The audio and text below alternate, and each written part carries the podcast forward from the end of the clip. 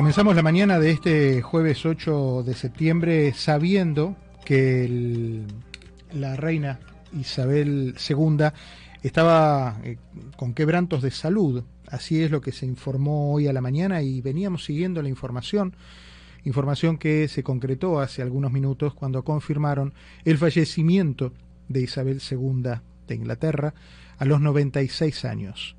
Luego de 70 años ocupando el trono como reina de mm, Inglaterra, de Escocia, de Gales, y esto pone una vez más a la realeza británica en boca del mundo, porque es una de las eh, realezas que más eh, impacto ha tenido, eh, para bien y para mal, en toda la comunidad internacional. una realeza que ha pasado por diferentes procesos, desde la más absoluta tradición a, un momento de apertura o de refresh, como dicen algunos, que vivió durante la época de Lady Di.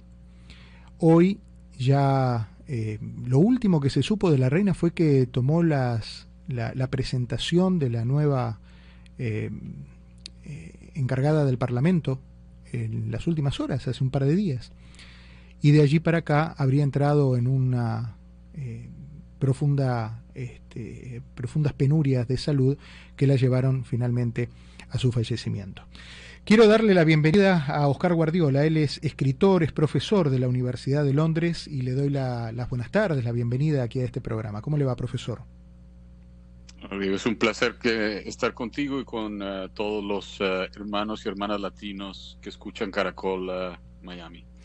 Eh, profesor, bueno, la primera reacción sobre, sobre esta muerte que conmueve de una u otra manera a, la, a todo el mundo.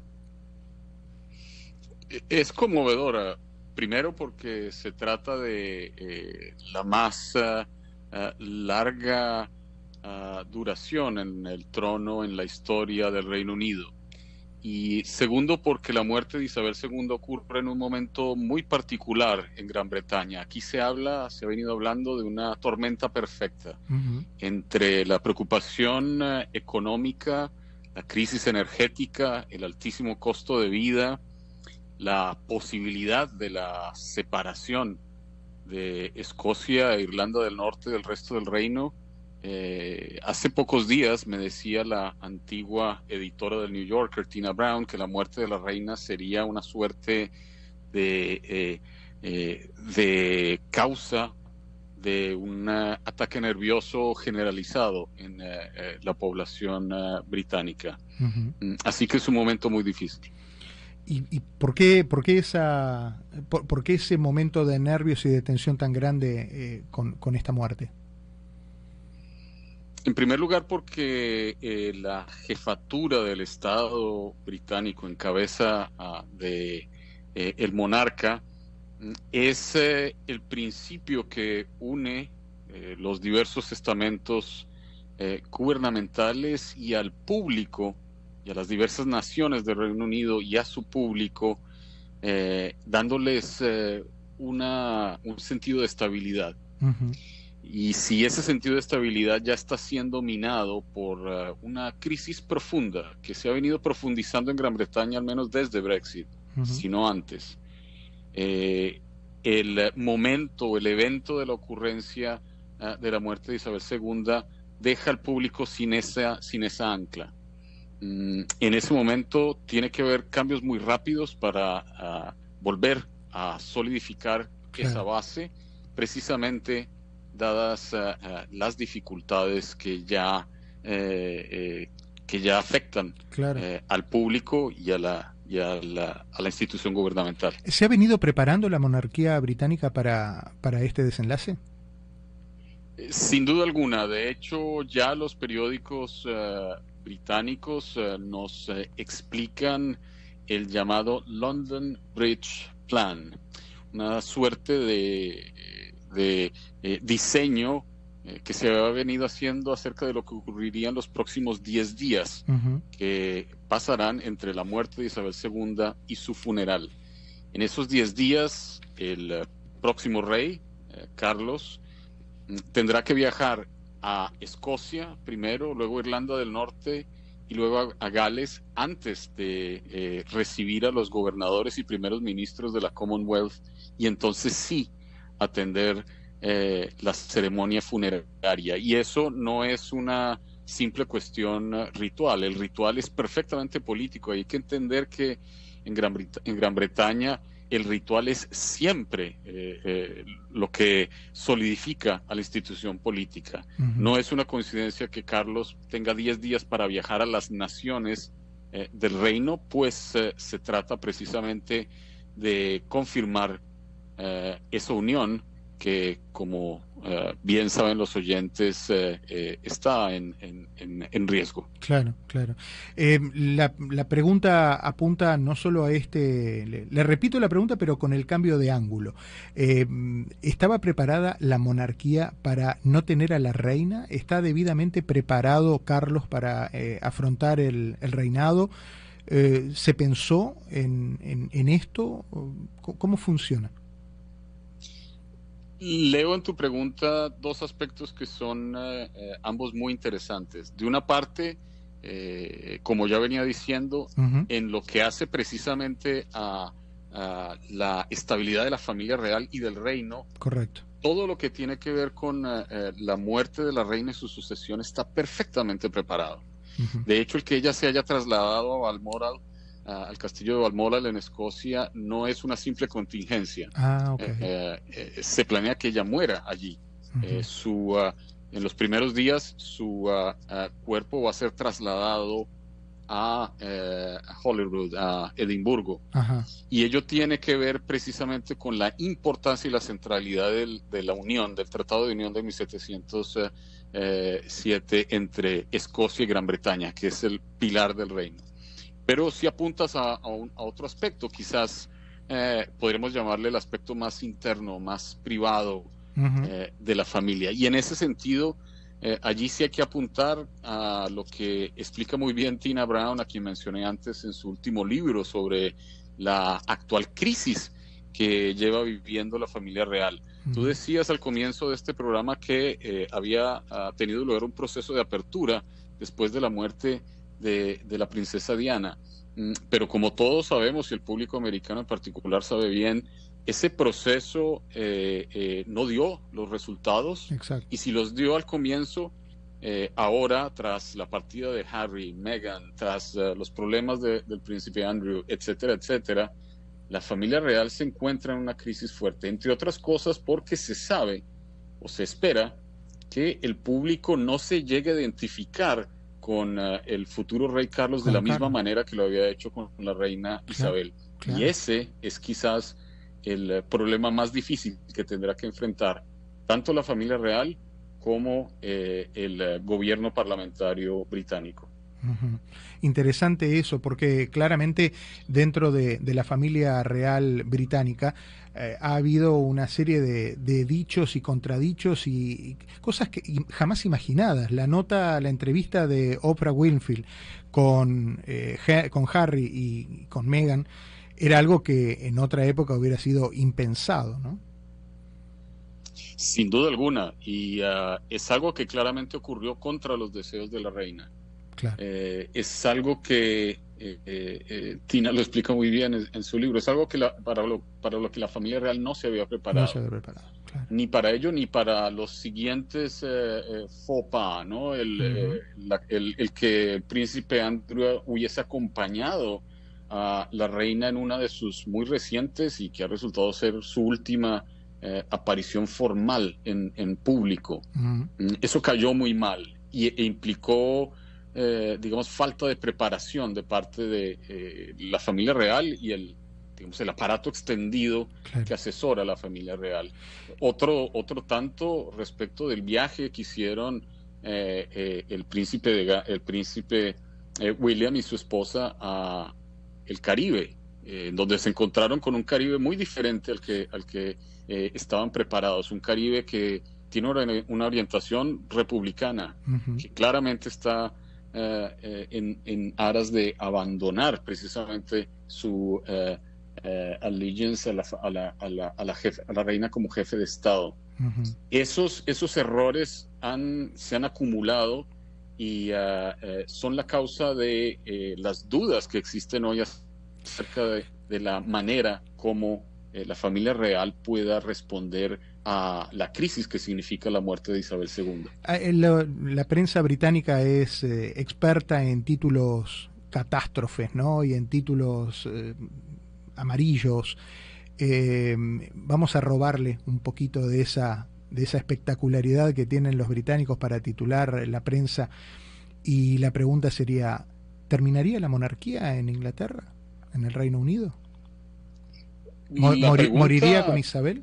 A ver, eh, no creo yo que eh, la institución vaya a desaparecer de manera eh, inmediata tras la muerte de Isabel II.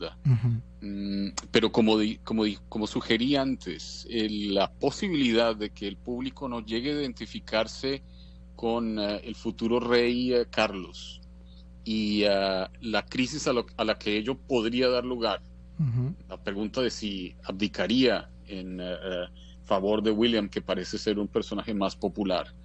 Eh, y el que ello ocurra precisamente en un momento tan peligroso para la economía y, el gobierno británico sí da lugar a preguntarse si acaso estaríamos viendo el comienzo del final de una de las monarquías más antiguas, si no la más antigua de Europa. Claro. Eh, eh, siempre que se habla de la monarquía, y bueno, la monarquía española pasó también por, una, por unas embestidas espantosas hace algunos años, con, primero con, con el divorcio y la separación del rey Juan Carlos y, y Sofía, después con la, la, serie de, imputaciones que se le hicieron al, al, rey Juan Carlos, muchas de las cuales fueron este, comprobadas ¿no? en, en ámbitos judiciales las cuestiones en las cuales la, cuando empezó a mezclarse la sangre eh, con la sangre azul y la, y la, y la sangre no, este, no azul en, en, la, en, la, monarquía española, empezaron a aparecer las causas judiciales, todo ese tipo de cosas. Dicho eso, eh, eso se, se, podría estar pensando en que a lo mejor eh, la, la, monarquía británica también pueda empezar a, a desteñirse de esa manera? Quizás habría que decir que algo de eso ya ha sucedido, en el, al menos en el sentido en que eh, la familia real británica, que es muchísimo más tradicional y conservadora que la uh, española, al intentar eh, hacer ese refresh eh, al que eh, te referías antes, esa reapertura frente al público, pues ha intentado modernizarse, pero al hacerlo, pues también ha hecho evidente sus dificultades para hacerlo. A fin de cuentas, se trata de una institución tradicional y entonces el que si, si ya fue un problema enorme la disolución del matrimonio de Carlos y, uh, Diana. Uh, ahora hemos vuelto a ver una suerte de repetición de esa historia en el caso de Harry y Meghan, pero esta vez con el elemento adicional de eh, lo que eh, eh, de lo que sugerías, ¿no? Esa, esa entre comillas pureza de sangre. Esos problemas uh, eh, acerca del tradicionalismo de la, de la, de la eh, familia real, sus eh, dificultades para navegar las aguas difíciles de la racialización, el antirracismo, las, los errores y, y, limitaciones en ese y en otros aspectos de la vida moderna, pues sin duda alguna hacen que eh, eh este sentimiento de crisis eh, se ahonde. Eh, y por eso quizás la muerte de Isabel II es mucho más significativa que la muerte de su padre. Estamos hablando con Oscar Guardiola, que es escritor, es profesor de la Universidad de Londres.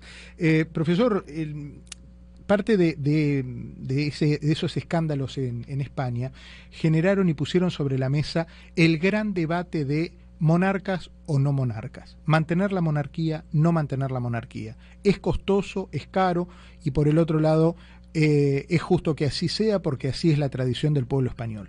Transportando esta historia al pueblo británico, se aparece nuevamente esto, porque dos o tres momentos de esta charla usted me hizo un especial hincapié en la importancia del símbolo de la reina Isabel como factor de unidad en el pueblo. y, y entonces pienso en esto, ¿no? En que en los tiempos que corren parecería que la monarquía es anacrónica.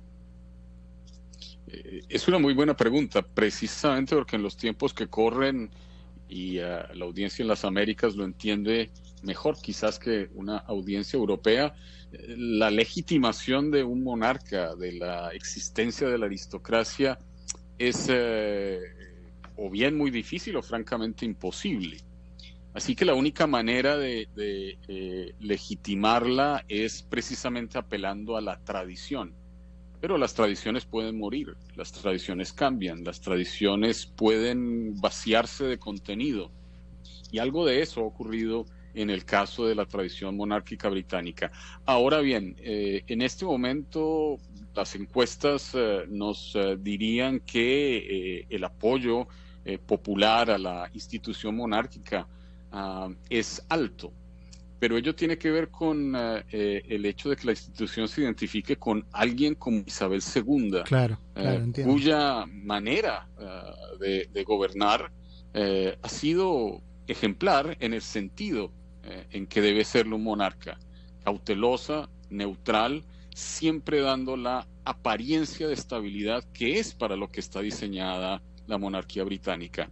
Eh, Thomas Hobbes ya escribía en eh, 1657 que eh, el único propósito de la monarquía es aparecer, es gobernar eh, a través de una apariencia, de pompa y circunstancia.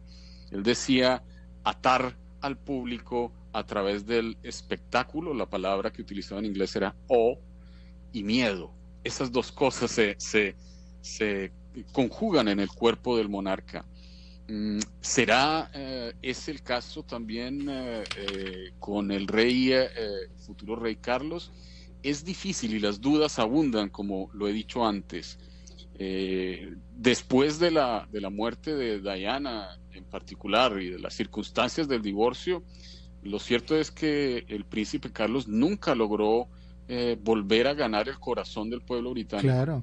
Es que, si le, es que la, caso, le, siguen pasando la factura por la por la situación con Lady sin Di. duda.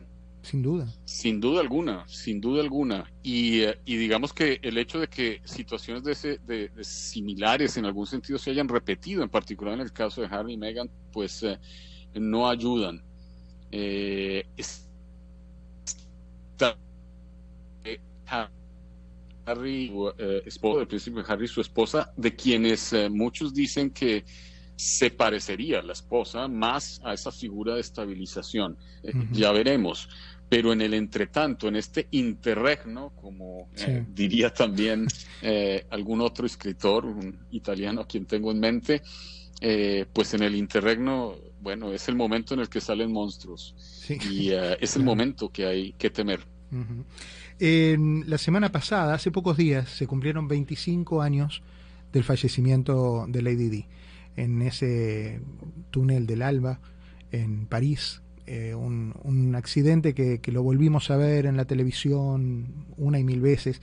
Hemos recorrido, incluso en este programa, con, con alguien que fue muy cercano a, a Lady Di, que, que, llegó a ser un, un, amigo muy cercano a ella.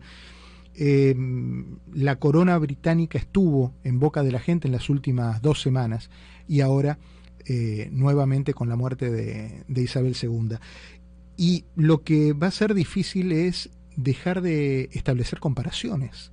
Y ya empiezan algunos a establecer comparaciones entre lo que serían, no los funerales, porque la reina es la reina, pero en, en, el sentir popular de lo que fue Lady Di y contrastándolo con, con, lo, con lo que veremos y con lo que se empieza a sentir a nivel mundial por la reina Isabel II. ¿Cuál es su, su observación en este caso? Eh, la que has hecho es una observación muy importante porque en efecto uh, la princesa Diana es uh, un personaje y un momento pivote en la historia de la realeza británica. Lo cambia todo. ¿Por qué? Porque la princesa Diana llegó a ser, llegó a brillar con mayor intensidad que la propia reina. Y al hacerlo, pues no solamente opaca el, a la persona de la reina, sino que mina la, la función de la realeza. Y es por eso que el conflicto alrededor de Diana y el significado de Diana persiste. en efecto, eso volvió a la la mente, del público. Entre otras cosas, recordemos que fue precisamente en ese momento, la muerte, el, entre el divorcio y la muerte de Diana, que el apoyo popular en Gran Bretaña a la monarquía llega a su más bajo momento. Es decir, esto tiene que ver con tu pregunta anterior. Aquí hay un sentimiento republicano y ese sentimiento republicano puede estar escondido debajo de las de los porcentajes eh, de las encuestas que nos hablan de un alto apoyo a la institución monárquica y a la persona de Isabel II en particular. Pero sí esa lección, la lección de tener una celebridad que puede en, casa, en la casa real, que puede ser brillar más de manera más intensa que la propia reina, no se aprende y muchos dicen que no ha sido aprendida. Eh, el caso de Harry y Meghan vuelve a ser importante porque vuelve a, invocar la figura de, Diana. Y si eh, eh, Carlos no logra ser un rey popular, pues en ese momento ese sentimiento republicano puede volver a hacerse intenso. Y es en ese momento en que las comparaciones con eh, la persona de Diana y lo que significó, lo que sigue significando para eh, la familia real británica importan y eh, en realidad son de suma importancia. lo llevo a otro terreno, al, al terreno donde se mezcla la monarquía, la verdad y la ficción. Hay dos momentos que llegaron al público a través de la televisión. Uno es una película que se llamaba The Queen, por, hecho por Helen Mirren, creo que se llama la actriz, y si lo digo mal, me disculpo. Ella no se va a enterar. este, y el otro es The Crown, la serie de, Netflix. Esos dos, dos momentos en los cuales se pintaba un poco la personalidad de la reina Isabel. Se le robaban de alguna manera biografías y, y, así se fue construyendo una historia, dos historias. Una de la película de la que tengo enormes recuerdos, me gustó mucho, la sentí muy próxima, y lo otro es la serie de Kron. En las dos, eh, la reina tenía momentos mm, claroscuros, pero en ambos lugares, en ambos eh, películas hechas en distintos momentos históricos, generaban una empatía con la reina. ¿Era así? ¿Era una mujer empática, pese a las decisiones, pese a, a, lo que muchas dicen de, que también era una mujer con, una mano muy firme. Eh, sin embargo, aún así generaba esa empatía. Has elegido muy bien las palabras eh, y los ejemplos. fin primero porque la monarquía misma es una institución que está a medio camino entre la realidad y la ficción. Eh, segundo, porque es cierto que en ambas eh, en ambas eh, filmaciones, tanto en la película como en la serie de televisión, eh, la, la reina causa empatía. Y en ese sentido, la respuesta es sí, ella causa empatía, precisamente porque ese es el papel de la reina. Y la, Isabel II lo hizo muy bien, pero no es una figura simpática. y no debe serlo. De hecho, en buena medida su distancia, algunos dirían su frialdad, son las que comunican esa suerte de neutralidad que es lo que eh, debe proyectar la figura ah, de la reina. Pero por supuesto se trata también de un papel eh, muy difícil eh, de, actuar. Y aquí cabe recordar que en buena medida el papel del monarca británico es no muy diferente al de un actor de cine, de teatro, de televisión. La política británica es un teatro eh, y lo sabemos desde siempre. Mencioné antes a, Hobbes en el siglo XVII ya haciéndolo eh, evidente. Eh, y es en ese sentido en donde esperaremos ver si Carlos logra ser tan buen actor o, o no tanto. Si es una figura empática y e Isabel II proyectaba esa empatía. Nos sentimos victimizados con ella, sufrimos con ella. Es esta cuestión que es difícil de explicar para nosotros, los habitantes de las Américas, que por supuesto vivimos en repúblicas. Claro. Y sin embargo, no es una figura simpática y en ello allí sí que eh, se, se, diferencia mucho de los líderes políticos a los que estamos más acostumbrados en las Américas, que también tienen que, si no ser simpáticos, al menos parecerlo. Sí, efectivamente. Profesor eh, Guardiola, eh, lo llevo a un terreno que no es muy académico, es el de la especulación. Pero ni usted ni yo, por lo menos yo no conocía a la reina, no sé usted si tuvo el, el honor, pero lo que me imagino que usted y yo en algún momento de la vida habremos pensado, tuvo lo que quiso, pero habrá tenido una buena vida, habrá sido feliz. ¿Usted qué cree? Es una excelente pregunta. Tuve la oportunidad de conocerla hace un tiempo en los eh, Juegos eh, eh, de Escocia, los Highland Games en Braemar. y claro, lo que ves es precisamente es una persona muy distante, quien por supuesto no mira a los ojos y no se supone que debas mirarla a los ojos. De un lado, por supuesto, su uh, boato y su riqueza permiten deducir sin mayor especulación que tuvo una muy buena vida. Alguien que vive 96 años solo puede hacerlo si ha tenido una buena vida, si tiene acceso a, salud, si eh, come bien, si eh, logra navegar las preocupaciones que para nosotros, los mortales, entre comillas, pues eh, son definitivas y quizás no tanto para alguien como ella. Al mismo tiempo, si bien vivió bien en el sentido material y jugó muy bien su papel, ese papel espiritual, ritual, que debe jugar la monarquía. Eh, por supuesto que en lo que hace a la vida familiar, a la vida privada, que es entre privada y pública, pues allí sí las crisis eh, eh, han sido mm, han sido muy fuertes y no solo no han hecho falta, sino que parece, parece que se hubiesen hecho más intensas.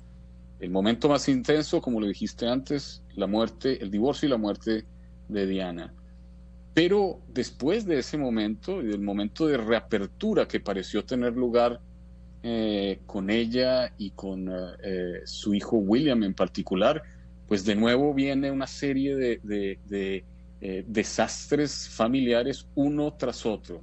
Andrew, Harry, Meghan, el mismo William en el Caribe y la muerte de su esposo, que para ella era sin duda alguna su mástil, su ancla. Y en ese sentido, pues eh, eh, cabe especular que esa parte más privada de su vida, que poco conocemos, pero lo que conocemos de ella, pues sí parecería indicar que a pesar del boato, a pesar de la riqueza, pues por supuesto que las eh, dificultades eh, eh, son enormes. Claro. hablaba recién con un compañero de trabajo que es mm, un rato mayor que yo y me decía, imagínate, yo no había nacido y ella ya era reina. Y entonces empezamos a mirar alrededor y ninguna de las personas que estamos en este canal y en esta radio habíamos nacido cuando ya ella era reina. hay un mundo que no sabe cómo es sin Isabel II. Eh, un mundo al que aprenderemos a, descubrirlo eh, a partir de hoy. Profesor, un placer y un honor haber charlado con usted. Eh, Oscar Guardiola, profesor de la Universidad de Londres, escritor, y desde ya el agradecimiento enorme por haberme atendido en esta tarde. ha sido un placer y mi agradecimiento. Hasta cada momento.